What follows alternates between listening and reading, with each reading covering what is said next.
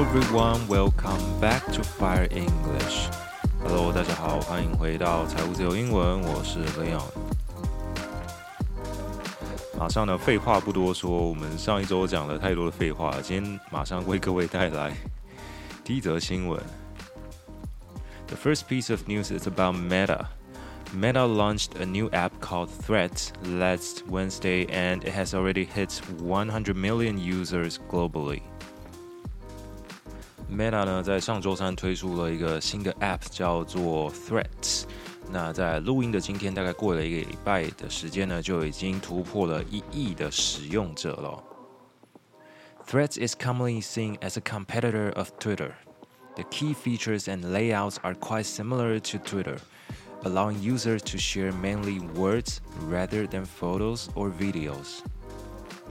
大家都说这个 Threads 呢，它就是推出来 打垮推特的嘛，就是要推出来跟推特竞争的。那主要的功能啊、界面啊，看起来都和这个 Twitter 非常的相似哦。主要都是以这个分享文字为主，当然你也可以分享照片还有影片，不过文字是为主的。The reason why it hits 100 million users so quickly is that users can directly import their accounts from Instagram. That means if you already have an Instagram account, you can almost directly log into Threads. 那么它为什么这么快就达到了一亿的使用者呢？是因为啊、呃，大家在办这个 Threads 的账户的时候，可以直接从 Instagram 把这个你的一些个人资料啊，还有账户，直接呢导入 Threads 里面，import your account, import your personal data into Threads。 好，所以这是一个蛮聪明的策略哦。毕竟 Instagram 原本就有很多的使用者了，它等于是从它现有的使用者里面再捞出一批新的使用者来用他们这个新的 App。So this app appeared at a time when Twitter is suffering from several controversies, including the inability of making profits, downsizing, and limiting the amount of posts per user. 它推出来的时机点非常非常的刚好，推特呢可以说是自己已经苟延残喘嘛，好像不到苟延残喘的这个程度哦。不过他们内部确实是已经有很多问题了啊，比如说一直赚不了钱啊，the inability of making profits，downsizing 这个公司裁员啊，规模缩小，downsizing，d o w n s i z i n g。那么，甚至之前还传出说，现在要限制每一位使用者可以发文的次数哦。This is something incredible and unparalleled in the history of social media。就说这个在、呃、社群媒体的历史上呢，可以说是前所未见的哦，限制使用者发文的数量啊。Twitter's boss Elon Musk has threatened to sue Meta for stealing trade secrets and intellectual property. 推特现在的老板呢，伊隆马斯克就说他呃威胁说要告这个 Meta，说你们偷走了我们的商业机密，还有智慧财产。Trade secrets, T R A D E S E C R E T, trade secret. Intellectual property. I N T E L L E C T U A L P R O P E R T Y intellectual property 智慧财产。And we have to know that Musk is locked in a rivalry with Meta chief uh, Mark Zuckerberg, and with the two men calling each other out for a cage fight recently. 大家应该有看到一些梗图哦，就是说这个伊隆马斯克跟这个 Meta 的这个老板 呃，祖克伯 Zuckerberg 两个在那边说要单单挑嘛，要定高低嘛，然后就有各种的梗图在那边恶搞他们两个，真的是人这个钱太多就会在那边熊康熊胖。The truth is, Meta's strategy has been clear, very clear. Either copying other companies' successful products or acquiring them directly. Meta 的策略呢，其实好像一直都是这个样子吧，就是说啊，去呃模仿人家成功的产品或是功能，或是要么就干脆能买下来就直接把它买下来了。For example, they've purchased WhatsApp and Instagram. They've added stories to Instagram in response to Snapchat, Reels in response to TikTok. 直接买下来的像是 WhatsApp 还有 Instagram，然后呃呃这个模仿的功能像是 Snapchat 的那种呃过了二十四小时就会不见的这个 Story，就是这个现实动态，或者是呃学这个 TikTok 短影音的 Reels。Of course, even though we said that they've copied these key features from, from other companies, from other applications, the result uh, the results are quite successful. We have to say，就是说模仿归模仿，但是 他们模仿的还算是非常非常的成功哦。现在这个现实动态还有 Reels 都算是 Instagram 上面非常受欢迎的功能哦。So so far we've still uh, we still don't know if they can, you know, have the same kind of success on Threads. Some people think that it is just another hype. It will eventually doom to mediocrity. 有些人认为说呢，这个 threats 就是昙花一现吧，就是一个炒作 hype，H Y P E。那最终呢，它还是会沦为平庸哦，就是说还是会被大家这个可能不到唾弃，但就是说不会到那么有特色，不会到那么的受欢迎等等的，它就是众多的 social media 的其中一个 mediocrity，M E D I O C R I T Y，mediocrity 指的就是平庸平庸的事物。啊，大家讲归讲啊，但相信此时此刻呢，哎，还是有很多人在 Threads 上面发绯闻哦，真的是一个发绯闻的好天地哦，大家也可以去追踪一下 财务自由英文的 绯闻 Threads。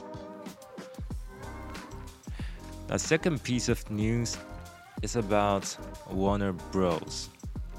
华纳兄弟这间公司啊，这间电影公司呢，最近有一些些新闻哦，related to Southeast Asia。The upcoming Barbie movie by Warner Bros. is facing controversy in Southeast Asia due to a scene that includes a map resembling the disputed Nine Dash Line used by China to claim sovereignty over the South China Sea. 最近《芭比》这部电影啊，华纳兄弟推出了这个《芭比》的电影，在啊一些东南亚国家呢，似乎是掀起了争议哦，因为当中出现的一个一幕里面有一个这个地图哦。它看起来很像是中国用来宣示这个南海主权的所谓的九段线哦，Nine Dash Line，N I N E D A S H L I N E，Line Dash Line。有关什么是九段线呢？其实我也是看的不飒飒。那 anyways，它主要的概念就是说啊，这个中国在啊。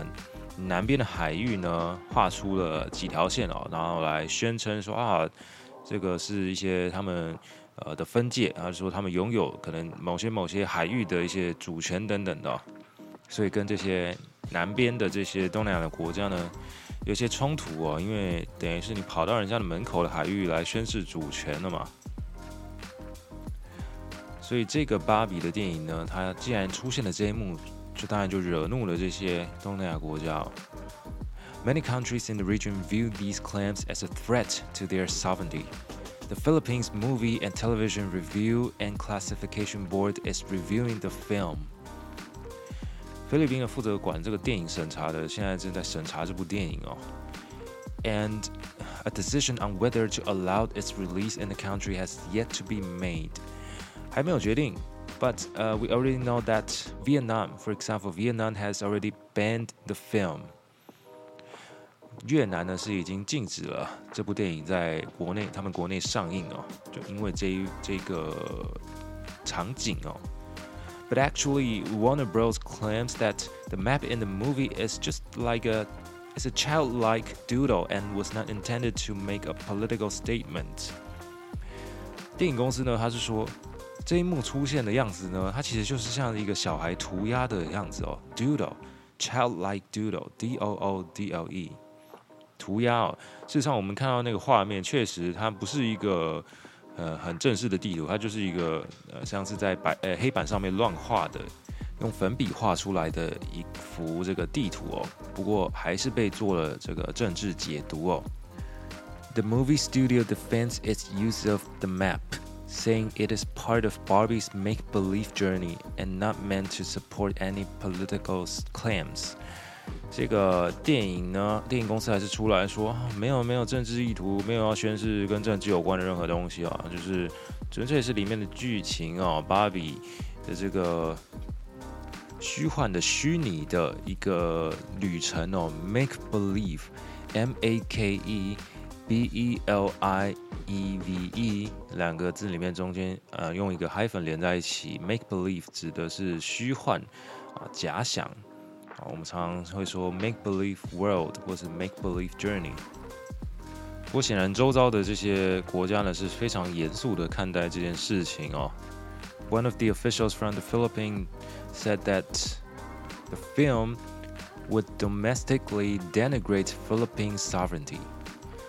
这个电影呢会诋毁 呃菲律宾的主权哦，贬低或者诋毁，denigrate，d e n i g r a t e，denigrate。Next, let's talk about Japan's natural disaster. In southwestern Japan, heavy rainfall has led to severe flooding and mudslides, resulting in at least six deaths, five missing individuals, and 19 injuries. The Kyushu region in particular has been heavily impacted by the relentless downpours. 日本的九州地区在过去几个礼拜以来遭遇了非常严重的水灾，甚至是土石流等等的，造成六个人死亡、五人失踪，还有十九个人受伤。Relentless downpours, relentless, R-E-L-E-N-T-L-E-S-S，指的就是不间断的、不停止的。 Downpours，也就是这个下雨啊，通常指的呢是非常大的雨哦，暴雨啊，倾盆大雨。Since the beginning of the month, Kyushu has been experiencing heavy rainfall, which reached record-breaking levels on Monday. 这个九州暴雨呢，甚至是突破了有史以来的这个记录哦，record-breaking levels。 the Fukuoka and Oita prefectures on Kyushu, the country's third largest island, were issued heavy rain emergency warnings on Monday. Parts of Fukuoka have received over 600 millimeters of rain since Friday, surpassing the, the typical rainfall for the entire month of July.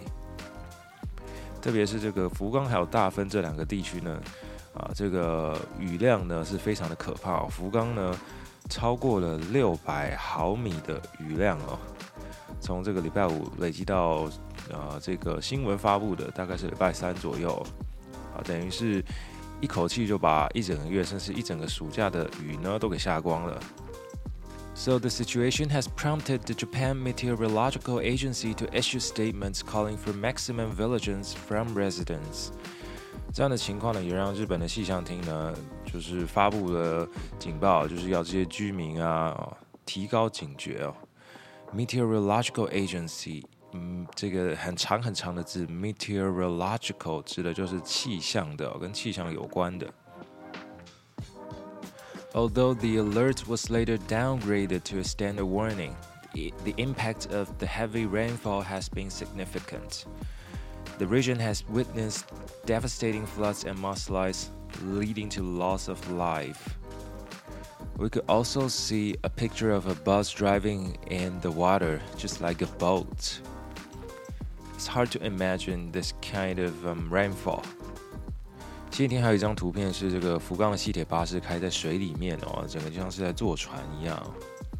It's hard to imagine for me as well because I just came back from that region just a couple of weeks ago. So, anyways, if you're traveling to these regions, you have to be fully prepared and be careful.